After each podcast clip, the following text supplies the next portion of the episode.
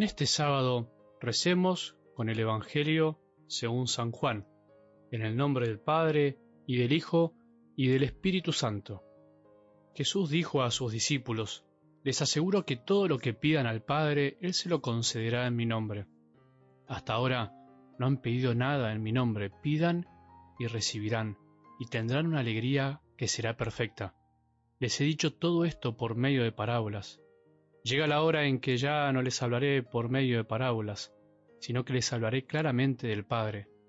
Aquel día ustedes pedirán en mi nombre, y no será necesario que yo ruegue al Padre por ustedes, ya que Él mismo los ama, porque ustedes me aman y han creído que yo vengo de Dios.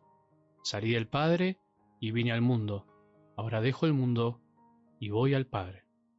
Palabra del Señor.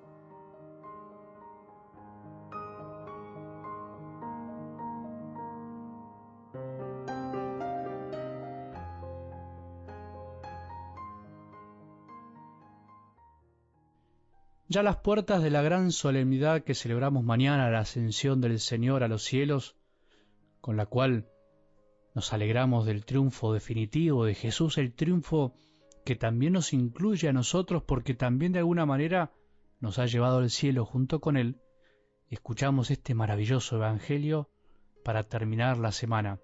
Les aseguro que todo lo que pidan al Padre, Él se los concederá en mi nombre. Jesús es nuestro abogado ante el Padre.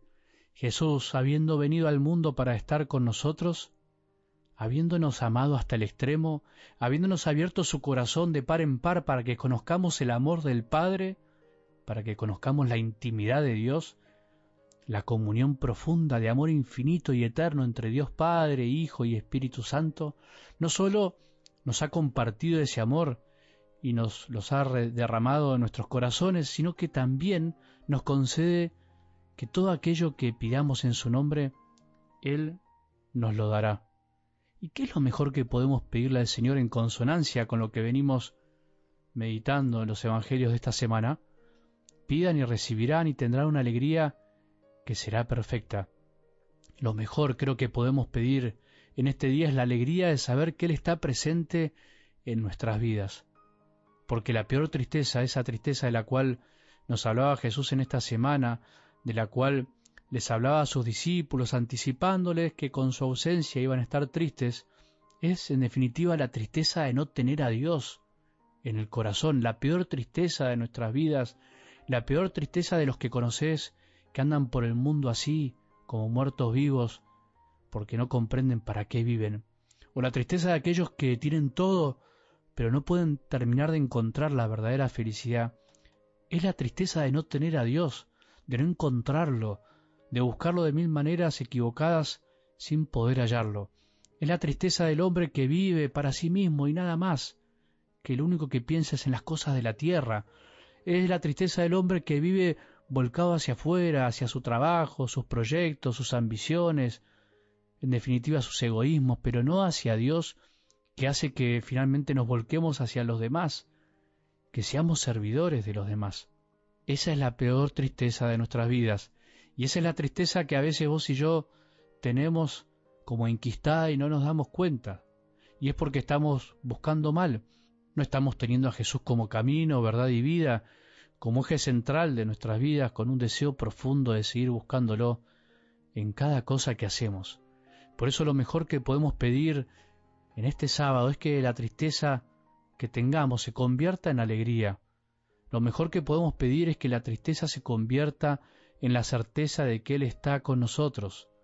No importa lo que está pasando a nuestro alrededor, o importa, pero se supera. La certeza de que Él nos sostiene y que a pesar de todo Él está siempre a nuestro lado, en nosotros, en definitiva, en tener la certeza de que nuestra fe consiste en creer en un Dios vivo y resucitado, que sigue actuando en la vida de cada uno de nosotros. Pedilo, pedilo, vas a ver y lo vas a recibir. Pidamos lo mejor que podemos pedir, lo mejor que puede pedir un cristiano. Pidamos cosas que no sean materiales, sino pidamos lo mejor, el amor de Jesús. Pidamos experimentar su amor en nosotros y que ese amor podamos derramarlo hacia los demás. Pidamos el amor de Jesús para aquellos que viven tristes, pidamos lo mejor que se puede pedir. Ojalá que este fin de semana podamos experimentar todos esa verdadera alegría que proviene de sentir la presencia de un Jesús que está vivo, que sigue actuando con su espíritu en nosotros, que nos ama, que viene a vivir en nosotros, que nos llena de sus dones, que nos llena de bendiciones, que no nos deja huérfanos, pero que quiere que nosotros pongamos de nuestra parte, que no nos victimicemos, sino que, al contrario, nos hagamos víctimas, o sea, nos ofrezcamos por amor a los demás, que eso es en definitiva ser víctimas, y algo muy distinto es hacerse la víctima. Que tengamos un buen sábado y que la bendición de Dios, que es Padre misericordioso, Hijo y Espíritu Santo, descienda sobre nuestros corazones y permanezca para siempre.